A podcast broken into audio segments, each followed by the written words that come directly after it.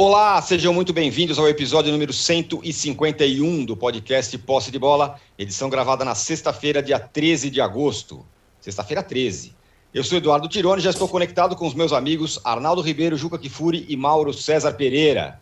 Messi é jogador agora do PSG e o time francês pode entrar em um outro patamar, vamos dizer assim, dentro e fora de campo. Em campo, o ataque Messi, Neymar e Mbappé tem potencial para ser um dos mais espetaculares da história do futebol. E fora de campo, o PSG sedimenta a era dos super times biônicos, aqueles que conseguem driblar as regras do fair play financeiro e se transformar em times de sonhos. Como ficam os outros gigantes mundiais nesse cenário? O futebol vai mudar para sempre? Temas para o nosso primeiro bloco de hoje. No segundo bloco, o assunto é o Fluminense, que ontem apenas empatou com o Barcelona de Guayaquil no Maracanã em 2 a 2 um golzinho ali no último minuto. Na quarta-feira, o Flamengo goleou o Olímpia do, Olímpia do Paraguai e uma semifinal histórica entre Flamengo e Fluminense é uma possibilidade, apesar da situação mais complicada do tricolor. Esse lado da chave da Libertadores será o tema do segundo bloco. E no terceiro bloco vamos falar do outro lado da chave da Libertadores. São Paulo e Palmeiras empataram em 1 a 1 no Morumbi e deixaram tudo para o jogo de volta. Quem passar enfrenta o Galo ou o River. O time do Cuca conseguiu uma excelente vitória em Buenos Aires contra o gigante argentino. E no fim de semana, pelo brasileiro, tem aquilo que poderá ser uma prévia da semifinal da Libertadores, porque tem Galo e Palmeiras valendo a liderança do campeonato. Vamos falar também nesse bloco do Corinthians, que apresentou o Renato Augusto. Um recado importante: você que assiste a gravação do podcast pelo YouTube, não deixe de se inscrever no canal do All Sport e você que escuta o podcast na sua plataforma predileta de podcasts, não deixe de seguir o Posse de Bola. Bom dia, boa tarde, boa noite a todos. Ah, detalhe: ao final do episódio, claro, como sempre, o Juca decretará o vencedor do troféu Ratão de Bronze da semana. O Juca já está pensando em quem será o, o, o vencedor. Bom dia, boa tarde, boa noite a todos. Juca, o que, vimos, o que a gente viu nessa semana em Paris é um sinal da, dessa cristalização de alguma coisa que vinha avançando no futebol, que são esses super times biônicos, que são ou de bilionários ou de estados, como é o caso do PSG, e que esses caras vão dar as cartas definitivamente? Será que é, é uma era desses times e outros gigantescos como Real Madrid, Manchester United, esses caras vão ficando para trás? É isso que pode acontecer? Bom dia, boa tarde, boa noite. Olha, âncora, se for isto, que infelizmente é uma tendência mundial, inclusive fora do futebol, né? Cada vez você vê que os governos têm menos poderes e as grandes corporações é que determinam os rumos da economia mundial e da luta contra o meio ambiente e tudo mais. É, é possível que isso aconteça e isso não é bom evidentemente.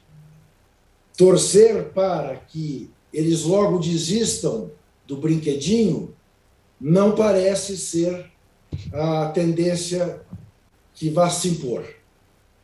O que está acontecendo com o Paris Saint-Germain, primeiramente, claramente, é um pontapé no fair play financeiro, né? porque realmente você considerar que o PSG esteja obedecendo às regras do fair play financeiro, é só para francês ver. Agora, nós temos a discussão que já está posta em função de acontecimentos passados, que pode ser né, a solução, que é a barreira da vaidade humana. Será o PSG um novo Real Madrid dos Galácticos? Será o PSG um novo Flamengo né, do ataque imbatível? A seleção brasileira do Quarteto de Ouro? Ou a junção de tantas estrelas acaba mostrando que a vaidade humana é maior do que a possível qualidade que você organiza em torno desses times? Eu não sei. Eu não sei. Porque o que já se dá também como certo é que o MAP não ficará no PSG para 2022. Ora, mas como? O Mbappé vai embora agora que ele pode jogar ao lado do Messi e do Neymar? Vai ver, ele diz: espera aí, esses dois já tiveram o tempo deles, agora quero ter eu o meu, né? E não vai ser com os dois como protagonistas. Serei eu. Aliás, a aposta que o Neymar fez e perdeu, porque ele volta a ser coadjuvante com o Messi no PSG. Então, tem essa questão, que eu acho que pode ser decisiva, de os clubes chegarem à conclusão que não dá para montar uma seleção desse porte dentro de um time de clube. O próprio Corinthians viveu isso né, em 84, quando trouxe De Leon, Chulapa, né, era assim. Dunga. A, a, a Dunga, a Série Corinthians. O campeão foi o Santos. E, e no ano seguinte foi uma desgraça. Então, essa para mim é a esperança. Agora, negar a minha curiosidade por ver esse PSG, eu não vou, não posso negar. Minha dúvida é se nós vamos chamar o ataque de MMM ou de MNM. Mas seja qual for, seja qual for, ah, esse trio é um trio que vai chamar muita atenção pelo mundo afora. Ah, o campeonato francês virou, virou realmente alguma coisa de imperdível. É, é isso que acontece, né, Mauro? Agora todo mundo está, pelo menos no Brasil, todo mundo vai ficar de olho no futebol é, francês, né? No, no, sobre, quer dizer, mais no PSG do que em todo mundo, por causa desse ataque incrível, Messi, Neymar e Mbappé, se é que o Mbappé vai ficar. Que é potencialmente, talvez, um dos maiores ataques da história do futebol, pelo menos nos nomes, né? Pô, você lembra quando se reuniram Messi, Mbappé e Neymar? Isso vai ser lembrado eternamente. Né? Eu, eu, sou um pouco reticente com relação a isso por conta do, do, do, do que já aconteceu em outras formações, assim, o Juca lembrou algumas delas, né? É, assim, primeiro, o, o, acho que não vai ser o Campeonato Francês, são jogos do PSG. Os outros, os outros times serão, serão solenemente ignorados pelo público turista. O público turista é aquele que se interessa por futebol nessas horas, né? O cara Perfeito. não liga muito para futebol, o cara assina uma TV a cabo, mas ele vê série, filme, é, é, documentário, programas é, é jornalísticos, entrevistas, é, aqueles de economia, né? Aqueles caras de terno lá e tal. Enfim. Mas ele não liga para futebol. Aí, de repente, fala: olha, tem aí Esse, Messi com o Neymar. Esses, cara, esses caras, Mauro, rapidinho, esses caras assistem futebol como se assistisse uma série, inclusive, né? Exato. Ele vai lá e vai ver. Ah, vamos ver a série do Neymar com o Messi. É todo, toda semana tem um episódio, né? O cara vai lá assistir. O campeonato francês, eu até já andei falando sobre isso, ele é um, um campeonato bem interessante. É, tem bons jogos, ele não é do nível da Premier League, atenção, ele é disputado. É um bom campeonato, disputado. Ser disputado não significa ser o melhor tecnicamente. O melhor tecnicamente, e também disputadíssimo, é a Premier League. Mas o campeonato francês é um bom campeonato. Eu comentei vários jogos na temporada passada pelo OneFootball e não vou comentar esse ano, né? Ah, você está elogiando porque você comenta. Não, eu não comento mais o campeonato francês. Então fico muito à vontade, que eu não estou aqui puxando a, a brasa para sardinha ou sardinha para brasa, coisa nenhuma. Eu estou falando o que eu acho do campeonato hoje. Já foi um campeonato fraquíssimo, mas hoje é um bom campeonato. Tem boas equipes, tem bons técnicos, tem bons jogadores. Os jogadores africanos, inclusive, entram, né? A porta de entrada principal do futebol europeu é a França, né? Muitos vão pela França, dali vão para a Inglaterra, para a Espanha, para outros lugares, Alemanha. Mas é um bom campeonato que teve quatro times brigando pelo título, com chances reais, até as últimas rodadas. E na última rodada teve PSG e Lille.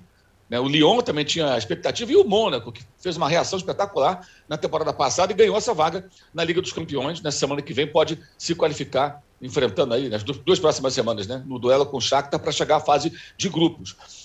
A presença do Messi e essa, esse maior destaque no, no, PSG, apesar do fracasso de não ter conseguido ganhar o título ano da temporada passada, que para o PSG não ganhar o título francês é um fracasso, porque o Lille era o quarto ou quinto maior investimento e o PSG disparado primeiro e perdeu o campeonato do Lille.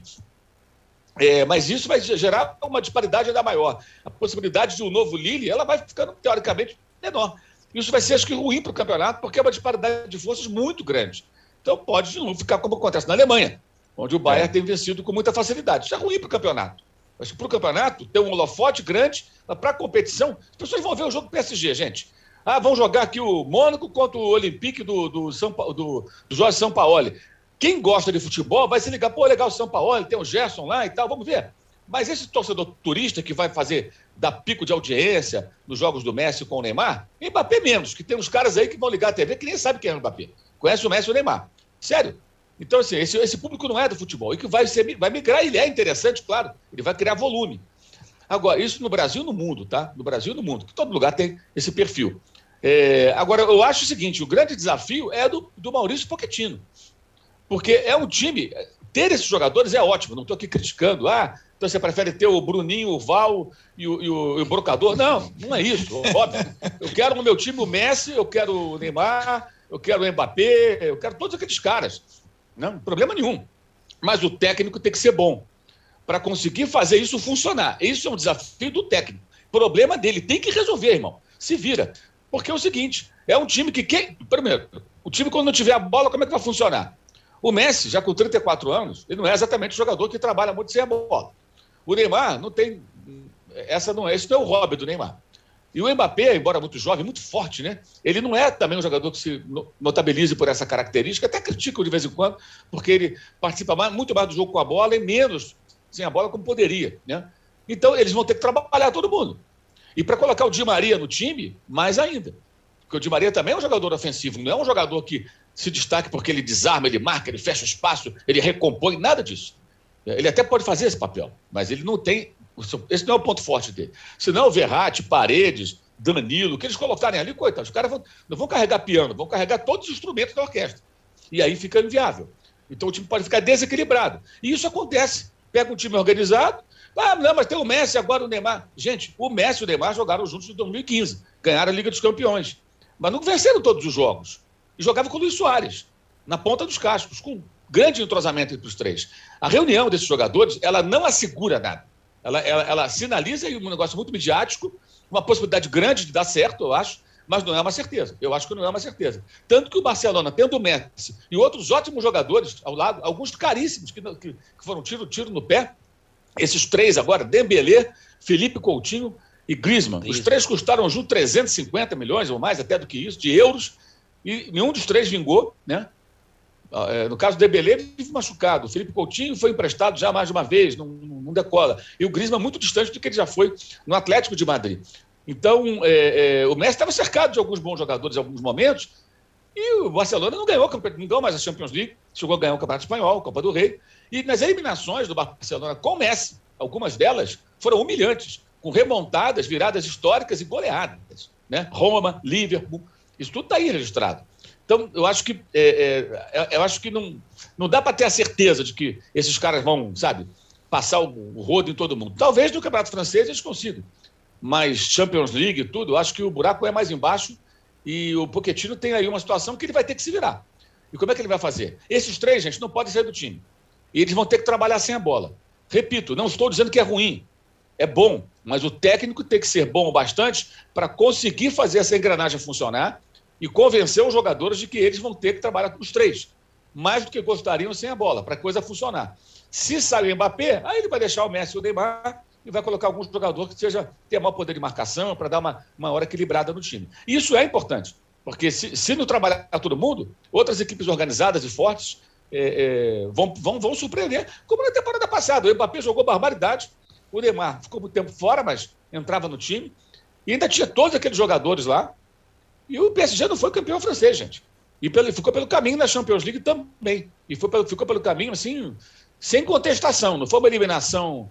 E mais, quando eliminou o Bahia, eliminou tomando uma pressão absurda e o Lewandowski não estava porque se machucou no histórico jogo do, do, do time da Polônia contra quem mesmo? Geórgia, sei lá, um time lá do Maior República da Maior República é. Soviética lá, acho que foi Geórgia, não lembro mais. Mas, enfim, o Lewandowski se machucou nessa pelada de seleções e não jogou pelo Bayern os jogos mais importantes do time alemão na temporada. Com o Lewandowski, talvez fosse eliminado até antes. Então, isso não, acho que não, assim, não é uma certeza. Há uma expectativa muito grande, mas não é uma certeza. Vamos ver como é que vai funcionar. E outra questão também que me chama a atenção, assim, é, é o vestiário. Administrar diferentes egos no vestiário. É outro desafio para o Maurício Pochettino. Você vai ter uma liderança de um Sérgio Ramos, que ele já chega e coloca a estrela de xerife no peito, né? Sérgio Ramos não vai ter esse negócio. Ah, nem fala francês, chegou aqui ontem, só conhece a Torre Eiffel, Não interessa, irmão. Eu cheguei, sou o Sérgio Ramos, cadê a estrela? Passa. É minha, eu sou o dono do time. Ele é assim. Ele é assim. Uhum. Ele vai tomar conta do vestiário, do campo. Então vamos ver como é que vai ser. O Neymar, quem acompanha os jogos do PSG, sabe. O Neymar, mesmo com o Mbappé sendo o cara que mais se destacava tecnicamente desse dia, ele, assim, ele meio que faz o que quer no time. Não vai ser mais assim, vai ter gente para dividir com ele. Vai ter gente que, de repente, até vai gritar com ele, o que não acontece lá. É. Sabe? Vai ter... Então, tem vários detalhes interessantes aí, o que é muito bom. Senão seria muito sem, sem graça, né? Ah, juntou esses caras todos, vai ganhar de todo mundo, não vai ter mais graça. De repente vai é, ter. Se não é videogame. É, de repente, pode ser que dê graça aí, porque é. isso é legal, porque são relações humanas, são pessoas ali reunidas, né, muito talentosas naquilo que elas fazem, mas que eventualmente pode não dar certo.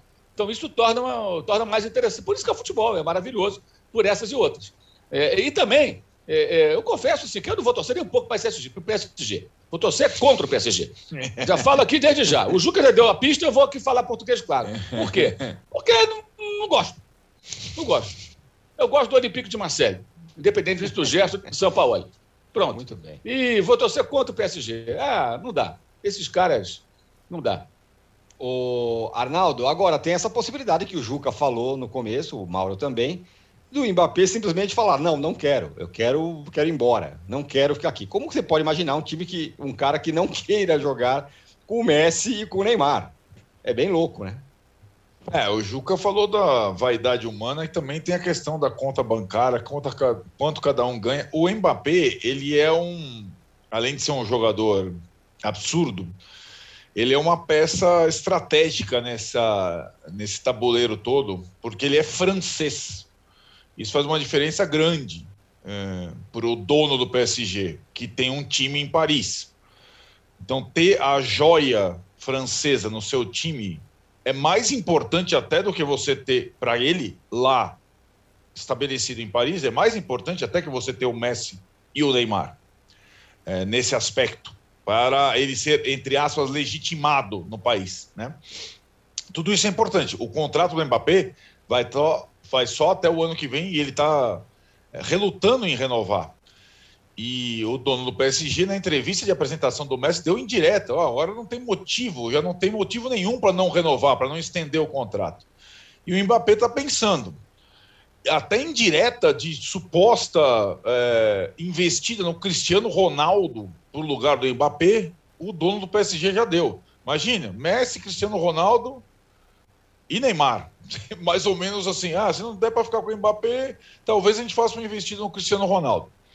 Então, eu acho que o Mbappé é muito importante nisso, nesse, nesse baralho todo aí. É, e, e, o aspecto. Agora, eu acho que, como os companheiros aqui, é muito curioso a gente ver juntos né, esses, esses jogadores. Eu, talvez, na minha geração, eu fiquei procurando. Assim, eu só via uma reunião de astros desse naipe em seleções.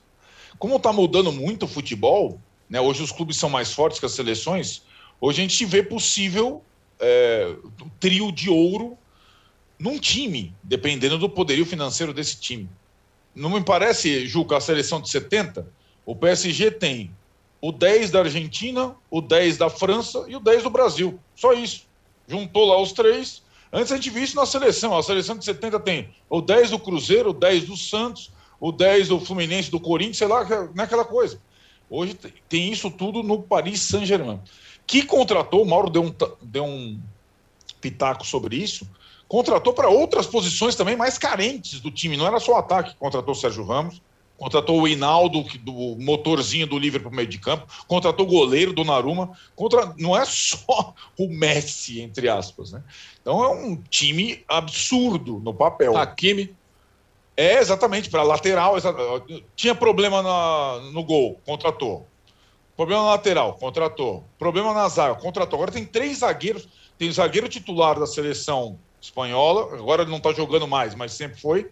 Da seleção brasileira, o Marquinhos. Da seleção francesa, o Kim BP. Dá para jogar com três zagueiros, maravilhoso. três zagueiros e três atacantes, coisa linda.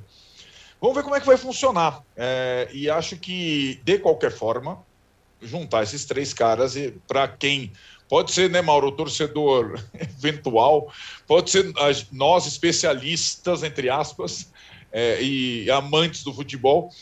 é interessante ver como que vai funcionar, se, se vai funcionar bem, como vai ser é, e tudo mais.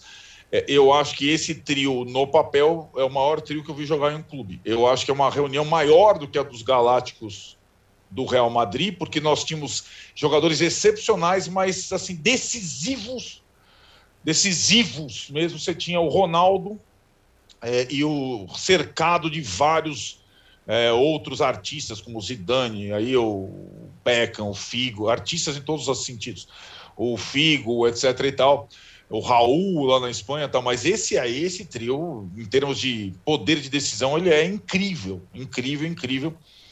E, e acho que é, de qualquer forma é uma é um marco assim que não que eu sinceramente não imaginava ser possível a reunião de, de três jogadores desse desse tamanho numa mesma equipe. Agora, é. fala, Julga. Não, fala. e tem quem, tem quem esteja comparando esse trio a Coutinho, Pelé e Pepe. Sim. Mas há uma diferença essencial. Nem o Coutinho, nem o Pepe rivalizavam em termos Perfeito. de importância, de nome, de, com o, Pelé. o Neymar é. e com, com o Mbappé. Né?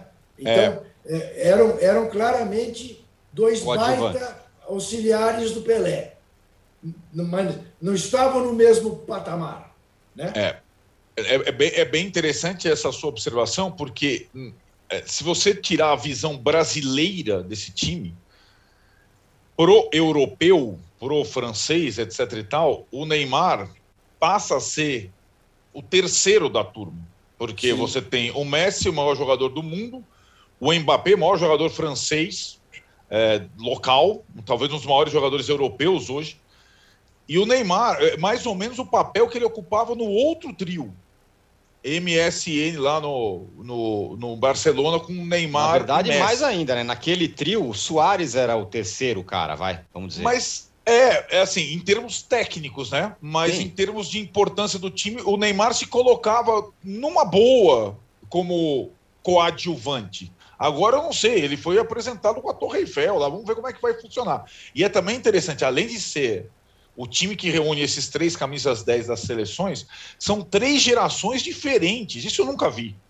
Então o Messi é de uma geração, o Neymar de outra geração, o Mbappé de outra geração, né? Uhum. Não, não, é uma, é, não é simples o negócio, é uma coisa de fato inédita, e, talvez, nesse aspecto de, de e três curiosamente, é. Curiosamente, né, Arnaldo, do ponto de vista de cada um dos países que esses três representam, o MAP é o mais vitorioso. Porque Sim. campeão do mundo com 19 anos. Sim, é verdade. Sim, exatamente. É exatamente isso. Né? É, exatamente. É isso. Ele tem aquele título que falta ao Messi e que falta ao Neymar. Uhum. Exatamente. É ele já começou a carreira assim. Por, é isso que, por isso que ele pode pedir mais. É. e está pedindo mais. O, Muito o bem. Oi, diga lá. Ah, só, só queria falar um, fazer um registro aqui. Acho que é importante também entender a diferença, por exemplo, do Manchester City, que é outro clube com, com perfil parecido, né? um clube que cresceu porque veio o dinheiro do Oriente Médio. Sim. Mas o time do Guardiola não é um time calçado em mega estrelas. Verdade. Olha para o time, olha para o elenco do Manchester City, tem bons e ótimos jogadores. E um craque. Tem razão. Um craque. Um craque que foi dispensado pelo Chelsea. O Chelsea faz muito essa bobagem. O Lukaku agora está voltando por mais de 100 milhões de euros, jogador que o Chelsea abriu mão, prestou para o Everton, vendeu, ah, não quero mais, agora foi buscar de volta. Porque o Timo Werner não, não, não é um goleador, é um perdedor de gols, mas é um bom jogador, muito bom jogador, mas não tem a frieza do artilheiro, sentiram falta desse homem e foram repatriar, entre aspas, o Lukaku, trouxeram o belga de volta. É, o City, no City De Bruyne virou um craque reconhecido internacionalmente, não era. E os demais, você vai ver bons jogadores. Né? O Sterling, até hoje é questionado, embora tenha sido goleador da, da, da, da Inglaterra na, na, Euro, né? e na, na, seleção inglesa faz muitos gols, mas esse foi um jogador que cresceu com o Guardiola. O Ederson, goleiro da seleção brasileira, estava lá do Benfica, não era jogador tão conhecido, não era o Noia, não era Isso. nem o Donnarumma, que é muito mais badalado do que o Ederson era quando foi contratado. Gundogan, Fernandinho, veterano, mais um contrato renovado. Mendy, eh, Stones, Laporte, Você vai vendo jogadores, são bons jogadores, mas não é um elenco de. Gabriel Jesus, contratado aqui no Brasil, ainda garoto, Bernardo É, não, é, Silva. não é estrelado, não é o Phil cara que é Foden. maior que o time e tal. é Verdade. São bons, É mas não- estrela não- é outra pegada. É um jogo mais coletivo, é um time do Guardiola.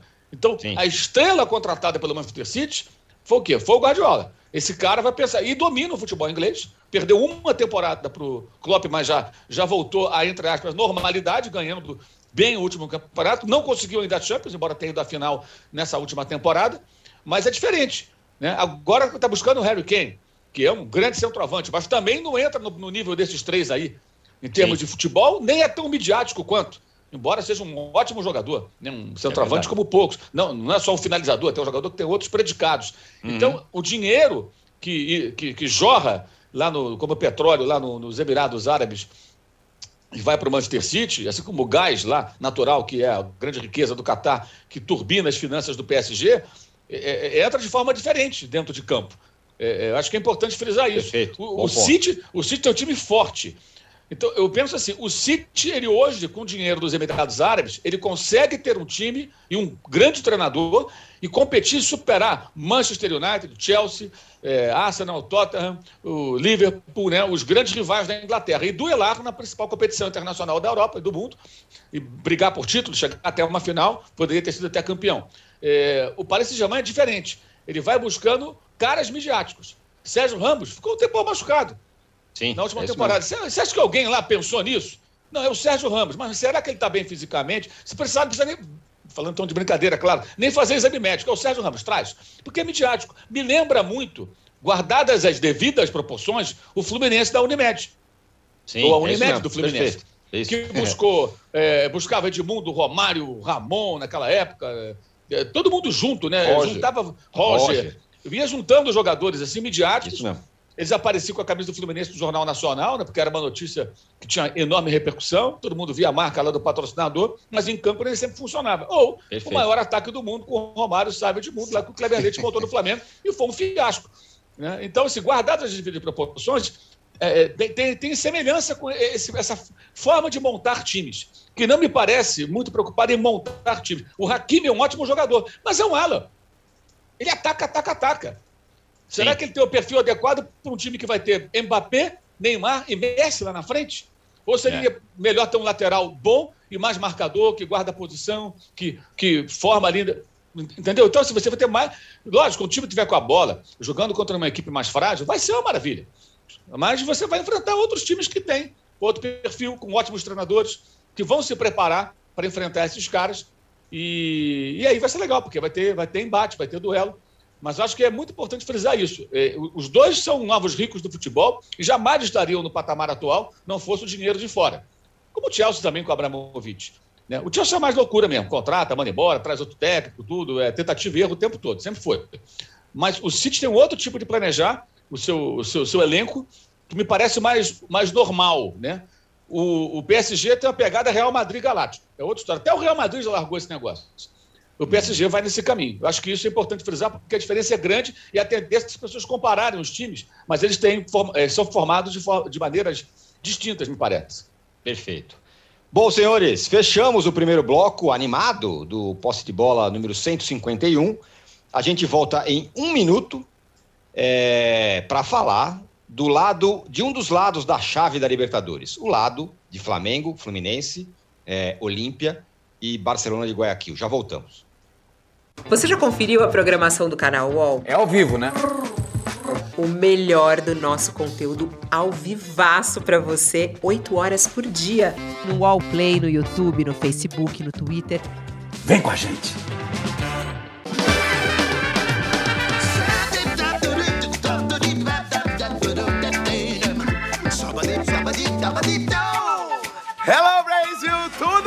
Se liga no meu novo programa, gente. Artistas que a gente ama fazendo três coisinhas. Cantando músicas bem diferentes do seu repertório normal, interpretando suas próprias músicas numa pegada completamente diferente e batendo um papo gostoso e tranquilo comigo aqui na minha casa, na Brabalândia. Olha que delícia. Então eu acho que você vai gostar. Cai pra dentro e sai da caixa comigo. No Splash Wall. Veja no YouTube do UOL Sai da Caixa, apresentado por Tiago Abravanel. Estamos de volta para o segundo bloco do episódio 151 do podcast Posse de Bola. Conforme prometido, vamos falar do lado de um dos lados da chave da Libertadores, o lado do Flamengo, o lado do Fluminense. Ô Mauro, o Fluminense ontem empatou a duríssimas penas com o Barcelona no Maracanã, 2 a 2 com o pênalti no final, empatou em 2 a 2 é, e se falava muito, ah, vai ter semifinal Fla-Flu, vai ter semifinal Fla-Flu, agora ficou um pouquinho mais difícil, embora ainda tenha chance. É, o Fluminense não, não fez um bom jogo, acho que teve, a, a exemplo do São Paulo, na terça-feira, teve sua atuação comprometida pelo goleiro, né? A bola era defensável na, na cabeçada lá do Preciado, lá do gol de empate do, do, do time do Barcelona. Conseguiu tomar o segundo gol num pênalti quando tinha um homem a mais do Fluminense, né? E foi se complicando dentro do jogo. Pênalti é, defensável acho... também, né, Mauro? É, é, frango no pênalti é um negócio meio esquisito, mas passou é. por baixo dele, dava para pegar. Foi. E acabou Foi. entrando, quer dizer. É, um goleiro muito. São, são goleiros muito, muito regulares, né? Assim, fazem grandes atuações e tomam os gols bobos, tanto o Volpe de São Paulo quanto ele, o, o Marcos Felipe. Agora, ontem o que me chamou a atenção, além do jogo, foi o árbitro. Alex Herrera, 31 anos, venezuelano, que expulsou o William Arão naquele Flamengo LDU com 14 minutos. Corretamente, o Arão meteu o pé na cara do adversário, no rosto. E ontem ele marcou, sem olhar para o vídeo, gente, na busca, corretamente, dois pênaltis. E, e, deu um cartão vermelho correto também. Não olhou para o vídeo, não teve negócio de VAR. Quer dizer, ele não. O, o cara tem 31 anos é da Venezuela. Ele não olhou para o VAR e acertou. E acertou. Acho que isso tem que ser registrado, porque a gente está acostumado agora, nos acostumamos a ver o árbitro que vai lá, olha para o VAR, pergunta o que o outro falou, aí o outro fala no ouvidinho dele, ó, oh, foi isso, foi aquilo outro, vai lá, vem cá. Não, ele foi lá, marcou e acabou. E, e na minha opinião, acertou. Inclusive, é, o pênalti no, no, Abel Ferreira, no Abel Hernandes foi até difícil ser marcado, porque é um, é um lance muito rápido. E, de fato, o Abel chuta a bola e depois ele é chutado. E o cara, na bucha ali, ele marcou, não foi olhar no vídeo para ter certeza, muita convicção e acerto para marcar para expulsar o jogador do visitante, dar um pênalti contra o time mandante na sequência, com o time mandante com um homem a mais, e no final marcar um pênalti Não dá nem para dizer que ele foi caseiro. Que ele, ele, ah, foi caseiro, deu pênalti Fluminense no final. O pênalti aconteceu. Os dois aconteceram. O Nino deu uma cotovelada no pescoço do adversário numa disputa de bola que a bola vinha na cabeça do jogador do, do, do Barcelona. Agora, o Barcelona é um bom time, né? Não é um timaço, mas é um bom time, é competitivo. Esse time já derrotou em casa até agora, esse é o desafio do Fluminense. O Barcelona venceu o Strongest, venceu o Boca, venceu o Santos, venceu o Vélez. Ele não empatou em casa, muito menos perdeu. São seis vitórias, são cinco vitórias agora e um empate nos seis últimos jogos. Um empate fora, quase uma vitória, né? Que escapou no finalzinho. E o Fluminense vai ter que ganhar desse time lá. Ou fazer um placar maluco, bailarino 3 a 3 algo parecido, né? 2 a 2 para ir para os pênaltis. É uma missão bem difícil para o Fluminense. Bem difícil, porque é um bom adversário. O Fluminense vive uma estabilidade muito grande. O Roger, é, é o Rogério Senna da vez, né? A torcida em grande número responsabiliza o técnico por tudo que acontece.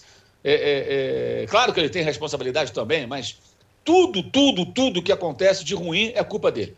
E o que acontece de bom é mérito do jogador, é porque choveu, porque ventou, porque o goleiro adversário falhou. Nunca ele tem mérito. É igualzinho a relação que havia, está ficando igual, né? E parte da torcida do Flamengo, o Rogério Senna, e agora é parte da torcida tricolor com relação ao, ao, ao, Roger Machado. Então é nesse ambiente, nesse clima que o Fluminense vai semana que vem jogar no Equador, em Guayaquil. É uma tarefa difícil. Não é impossível, o, o, tricolor vai lembrar agora a vitória sobre o River Plate e tal, fora de casa, para encontrar mais esperanças. Mas o jogo de ontem não deu, não, não deu motivos para tantas esperanças assim. Tem possibilidade, mas a classificação ficou muito mais distante. Do outro lado, Arnaldo, o Flamengo já está na semi, claro, né? Enfiou 4 a 1 no Olímpia, no Paraguai. É... E quem que você acha que pode incomodar mais o time do Renato? O Fluminense ou o Barcelona?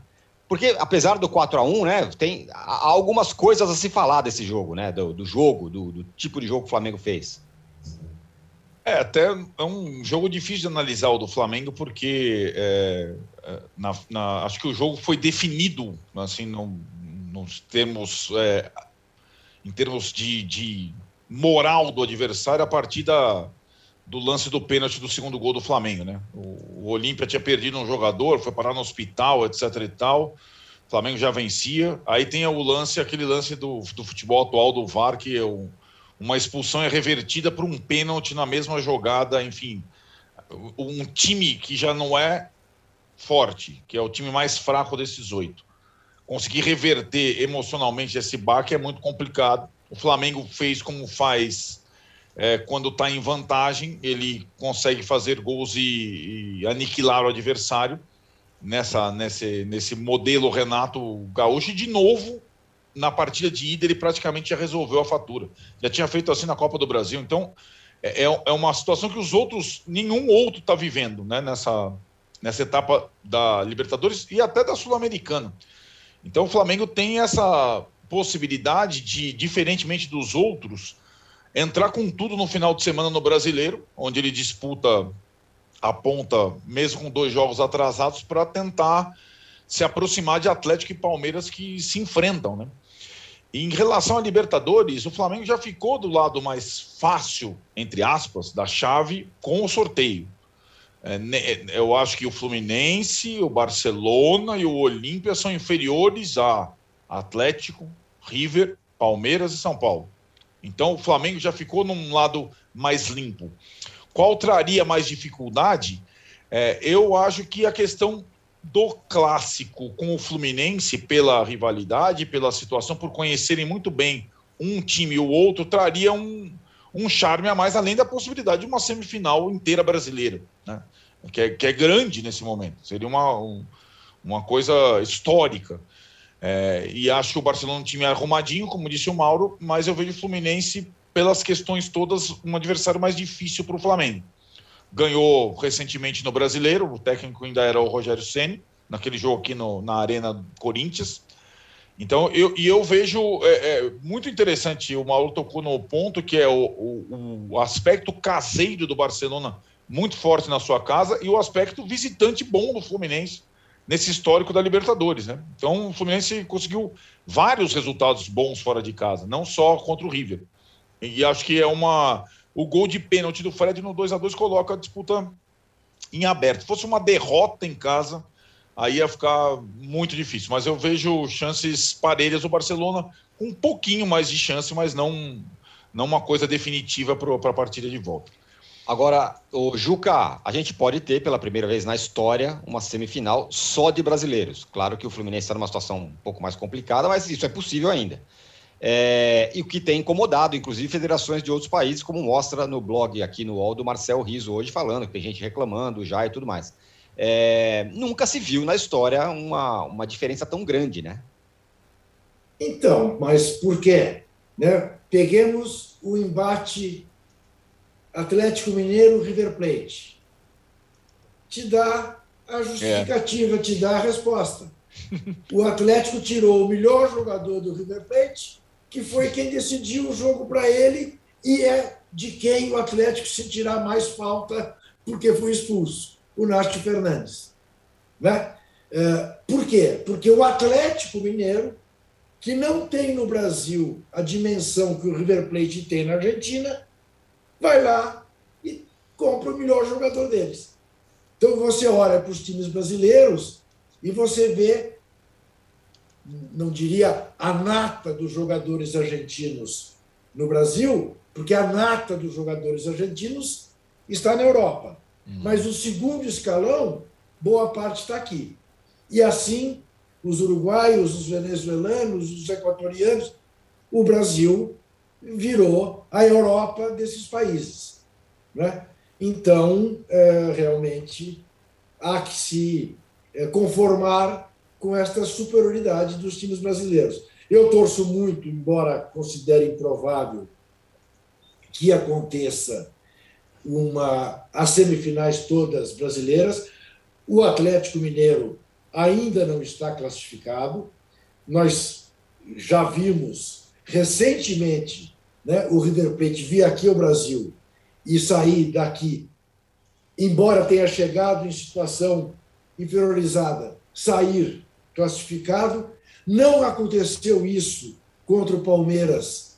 Só o Deus dos estádios sabe como, naquele jogo que foi 2 a 0 e era para ter sido 4 a 0 e que o Palmeiras precisa agradecer ao VAR.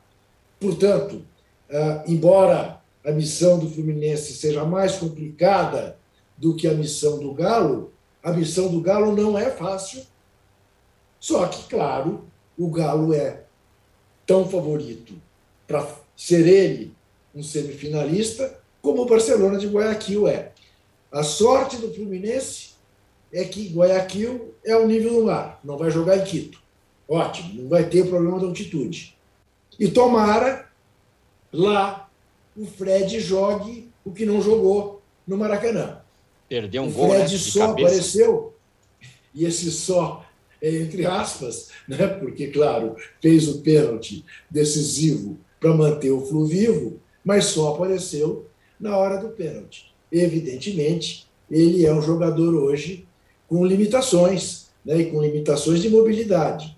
Ele não fez um gol numa bola uh, uh, que o Gabriel Teixeira pôs na cabeça dele, porque não é mais o Fred, o velho Fred de guerra. Fosse, pegava aquela bola e fazia o gol. Né? O começo do segundo tempo do Fluminense foi para liquidar o jogo. Não liquidou, aconteceu o que aconteceu, e eu estou de pleno acordo com o Mauro.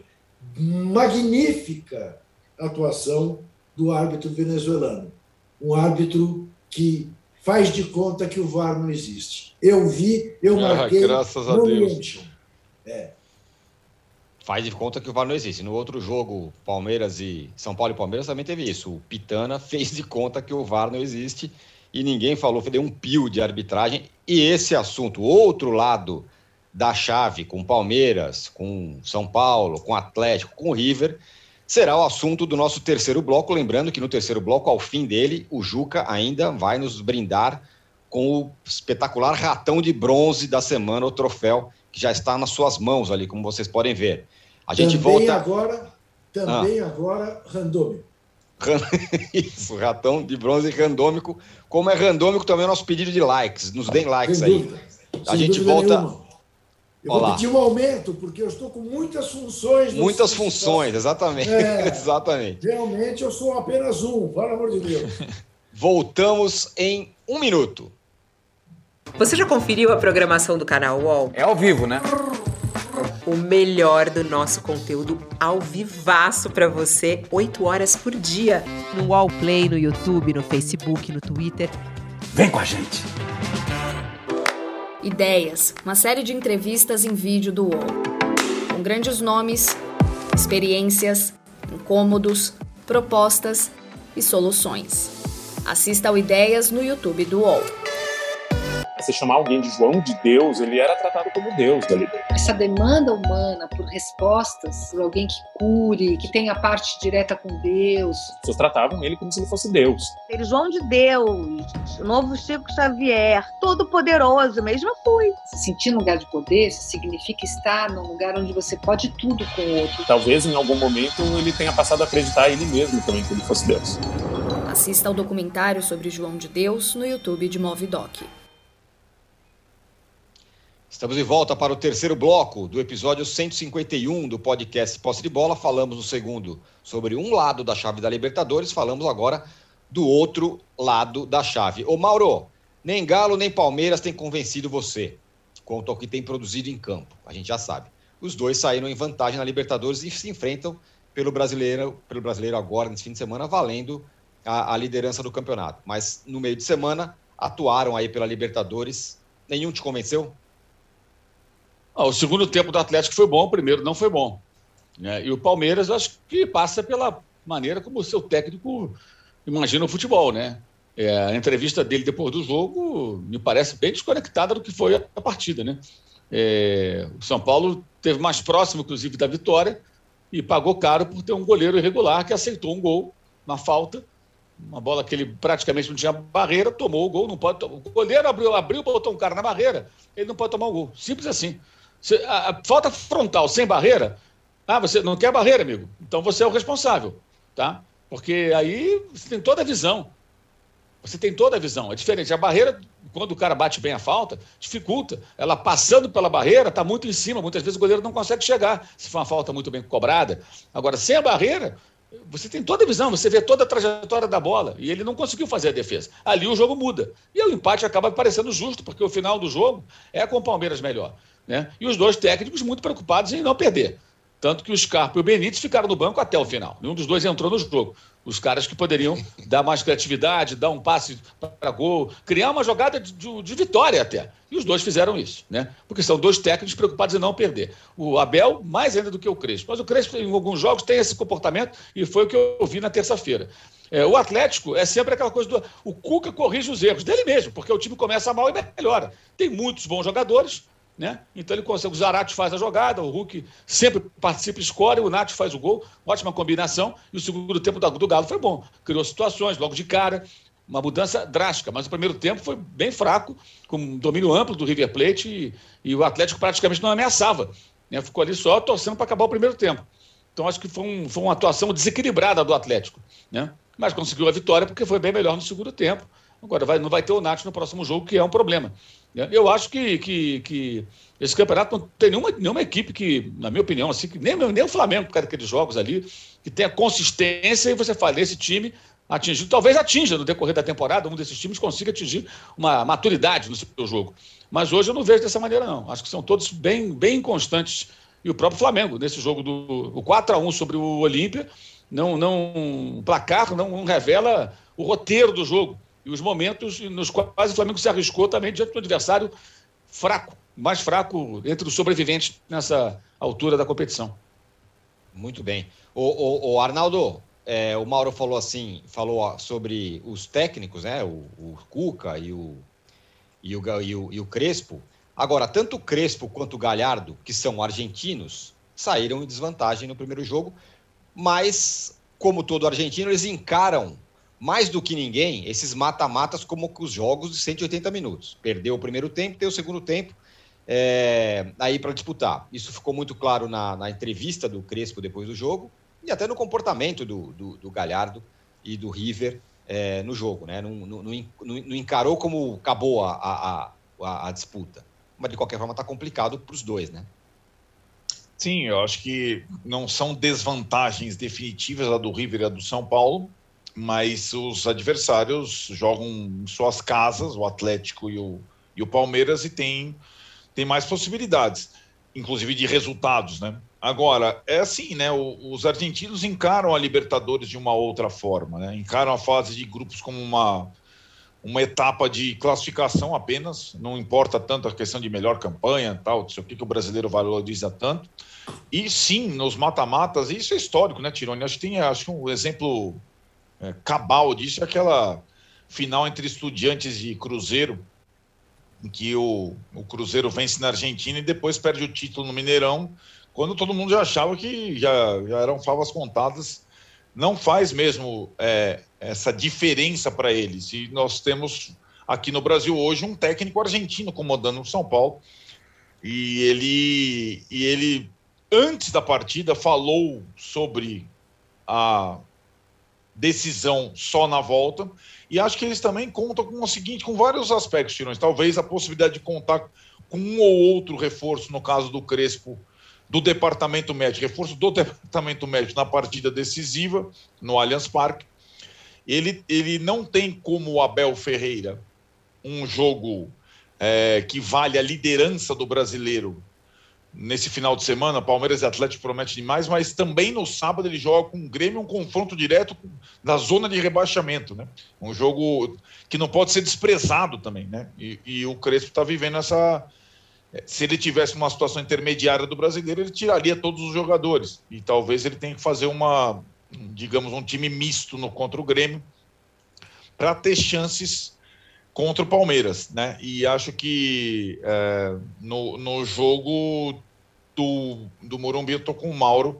É, mesmo com as cautelas todas, quem tomou a iniciativa foi o São Paulo, quem teve a posse de bola foi o São Paulo, quem propôs o jogo, entre aspas, foi o São Paulo, mas num duelo tão parelho como tem sido as partidas Palmeiras e São Paulo, alguns jogadores podem fazer diferença. O São Paulo não tem um goleiro que faça diferença, o Palmeiras tem e o, São Paulo não tem um atacante que faça a diferença, seja um goleador implacável no seu elenco.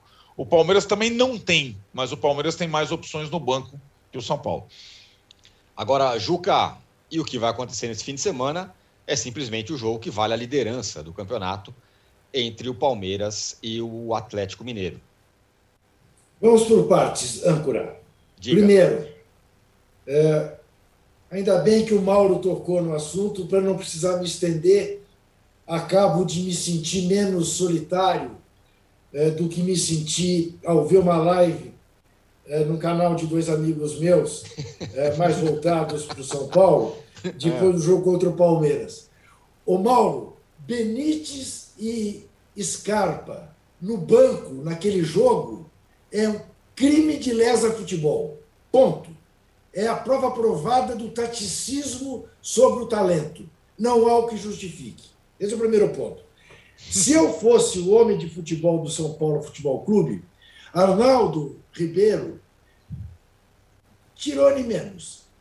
Invadiria a minha casa e me estapearia. Porque eu, amanhã, poria o time reserva para jogar contra o Grêmio e dane-se, porque o São Paulo não vai cair, não vai ser campeão também. E muito dificilmente entrará na zona de Libertadores pelo Brasileirão. As, a possibilidade de o São Paulo ir para a Libertadores depende da Copa do Brasil e da própria Libertadores. Portanto, dane-se o São Paulo e Grêmio. Diferentemente do que pode fazer o Palmeiras, porque se o Palmeiras perder para o Atlético, fica cinco pontos Cinco Atlético. pontos. É. Isso. Começa a ficar mais complicado. Hoje o Cuca e o Abel Ferreira vivem uma autêntica sexta-feira, 13 de agosto. Autêntica. Porque devem estar queimando as pestanas sobre o que fazer para amanhã, às sete horas da noite. Se eles pudessem pegar o telefone e combinar, vamos entrar os dois para o time reserva e jogar pelo empate, que mantém tudo igual, eles fariam. Claro que não podem, isto não existe ah, no futebol ah, do século XXI. Mas era esse o que eles, era isso que eles os dois eh, gostariam de fazer, poder combinar um empate amanhã, porque o Palmeiras tem o São Paulo na terça-feira e o Galo tem o River Plate na quarta. Espero, mas espero realmente que na terça-feira vejamos um jogo na Casa Verde melhor do que nós vimos no Morumbi. Espero realmente que o Patrick de Paula jogue no lugar do Zé Rafael, que o William seja titular, que o Wesley seja titular e que o Scarpa seja titular. Assim como Benítez e, pasme, Arnaldo Ribeiro, com todas as deficiências de marcação, que o melhor passador do São Paulo, depois do Benítez, também entre, como deverá entrar, porque São Paulo ficou sem laterais. O Reinaldo, porque eu não dispensaria um jogador que, sei lá, acho que deu oito passes para gol esse ano. É, é o maior, é o maior assistente do São Paulo. E fica no banco, e entra o moleque, e entra o segundo moleque, e o São Paulo precisando ganhar, e o Reinaldo não entra. Ora, vão pegar as táticas e levem as táticas para a casa do rocambole, como diria o nosso grande pugilista Herbert. Eu não Se conhecia essa se- casa a, do a- a Rocambole. tática, quando você tem talentos desse nível, que é um nível ah, seis e meio, você tem que ponderar as duas coisas. Se fosse nível Hulk, Gabigol, etc., aí você pesa mais. Mas é, tem, tem, a discussão é boa. A discussão é boa. Agora, Omar, é uma escolha difícil, né? Por falar em escolhas difíceis, né? É uma escolha difícil. é, O que fazer o Atlético, o Cuca e o, e o Abel nesse fim de semana? Porque o jogo é muito importante, vale a liderança, só que os, os dois times têm um, um jogo de vida ou morte no meio de semana, né? Poupar, não poupar, o que fazer, né? É, eu acho que poupar os jogadores que, que precisam disso, né? Eles têm um elenco, elencos muito fartos. Né? Então, o Nath Fernandes tem que jogar. Não vai jogar terça-feira, é quarta-feira. Então o Nath vai para o jogo. Né? O Hulk está jogando todo jogo. Como é que está o Hulk? Está inteirão ou tá, né? vai virar David Banner, Bruce Banner ou vai ficar Hulk? Enfim, É, adoro. o Hulk é o seguinte: tem que fazer um teste de raios gama com ele. Se o Hulk continuar Hulk, Põe joga todos os jogos, não tem problema nenhum. Entendeu? Agora, se o Hulk estiver ameaçando virar Bruce Banner, aí tira o Hulk de um jogo, bota no banco. Aí durante o jogo, se ele começar a ficar verde, mete ele dentro do jogo. Porque o Hulk, o Hulk carrega o time do Atlético, né? Literalmente. Ele carrega Sim. o time. Se você tira o Hulk, e, imagina o Atlético sem o Hulk, o que teria acontecido? Quantidade de pontos que o Atlético não ganharia, de gols que não teria marcado, gols que ele faz, passos que ele dá, pênaltis que ele sofre, faltas que ele bate, tudo passa por ele, ou quase tudo, né? Boa parte passa pelo Hulk. É, então, acho que é analisar o caso de um ou outro, de cada jogador. No caso do Palmeiras, eu nem sei se o técnico do Palmeiras pensa nisso, que ele tirou o Scarpa do jogo contra o Fortaleza. No meio do jogo, estava empatando, tinha um homem a mais. Aí ele tirou o cara das assistências. O Scarpa saiu torcendo o nariz. Aí no jogo seguinte, você poupou para o jogo com o São Paulo. Não entrou do jogo. Então, sei lá, talvez ele prefira o Daverson ao Scarpa. Pode ser isso também. Tem gosto para tudo, né? Então é difícil saber o que se passa na cabeça de certos técnicos de futebol mas os dois têm muitos jogadores, né? O Atlético agora está buscando o Diego Costa. Isso. Então, assim, é uma fartura, é uma fartura de jogadores, muito grande. Então, dá para dá para equilibrar. Se botar só reservas, aí é uma queda grande. Mas dá para você equilibrar, ver os jogadores que estão em condições, que, que podem suportar bem os dois jogos, né? jogo de sábado, jogo de terça e de quarta, é, e aqueles que pedem, de repente, para ser. Pedem, que eu digo no sentido físico, né? depois das avaliações é, que precisam ser preservados, eles podem preservar e ainda assim colocar em campo times é, fortes. O Atlético está à frente na tabela, uma situação um pouco mais confortável, mas tem muito campeonato também, né? Tem muita coisa para acontecer, nem acabou o primeiro turno. É, não, não, acho que não, o jogo não é decisivo. Ele pode vir a ser lá na frente, olhando na tabela, mas hoje não é. Decisivos são jogos de terça e quarta-feira. O, o São Paulo tem alguma chance de escalar o Luciano na terça-feira? Não. Pouquíssimo. Talvez no banco, mas com pouquíssima possibilidade. Como eu, como eu, eu li uma, um cara escrevendo outro dia, Juca, é, o cara escreveu o seguinte: vesti a camisa do São Paulo, fui na padaria, voltei com estiramento muscular.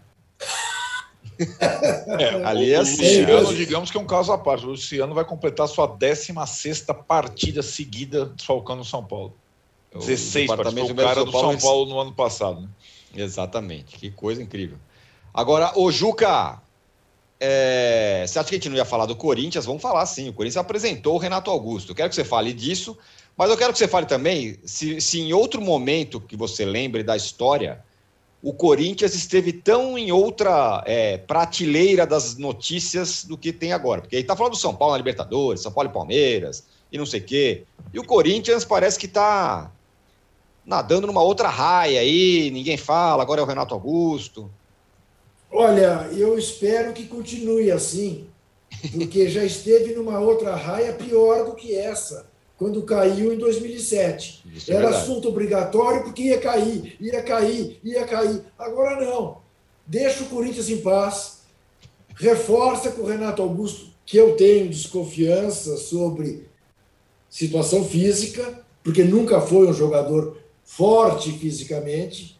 Né? Não acho que seja um jogador para todos os jogos, mas certamente é um jogador que, ao lado do Juliano, põe o Corinthians num outro nível para fazer esse campeonato, de chegar ali na zona intermediária, quem sabe beliscar uma vaga na pré-Libertadores, porque até o time aqui da minha rua, se organizar um pouco melhor, é capaz de chegar. Uh, o Renato Augusto é dos jogadores mais inteligentes em atividade ou em próximo a entrar em atividade no futebol brasileiro. É um jogador de inegável talento, né? vai qualificar demais o meio de campo do Corinthians. E esse, essa deve ser a vida do Corinthians. Não será nunca a abertura do posse de bola, é, mas eu também não quero que seja assunto sempre para o fechamento do posse de bola, porque está ali com risco de cair. Deixa o Corinthians no segundo bloco. Hoje mesmo não precisava trazê-lo para guardar, manter a atenção da imensa massa corintiana. Entendeu? Deixa o Corinthians nessa sombra que o Corinthians está, que está de bom tamanho.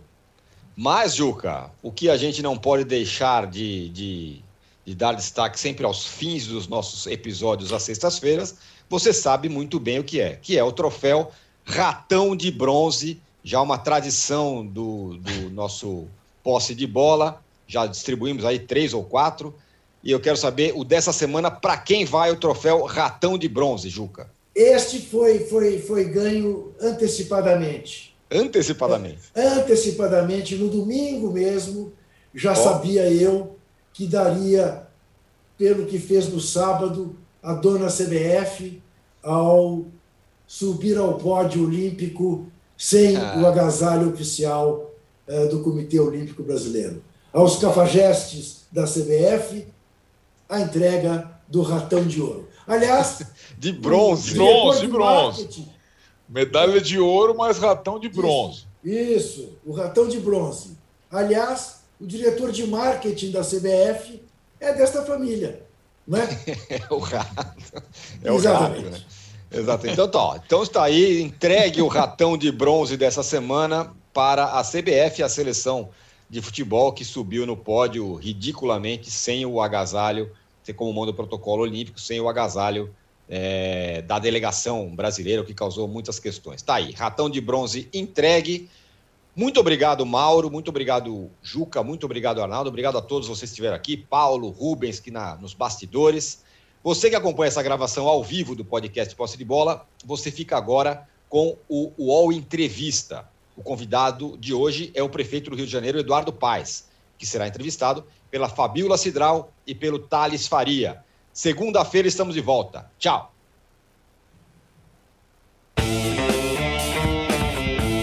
Você pode ouvir este e outros podcasts do UOL em uol.com.br/podcasts.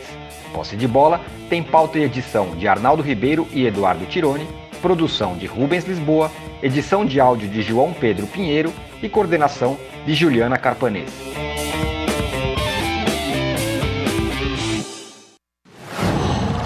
Qual?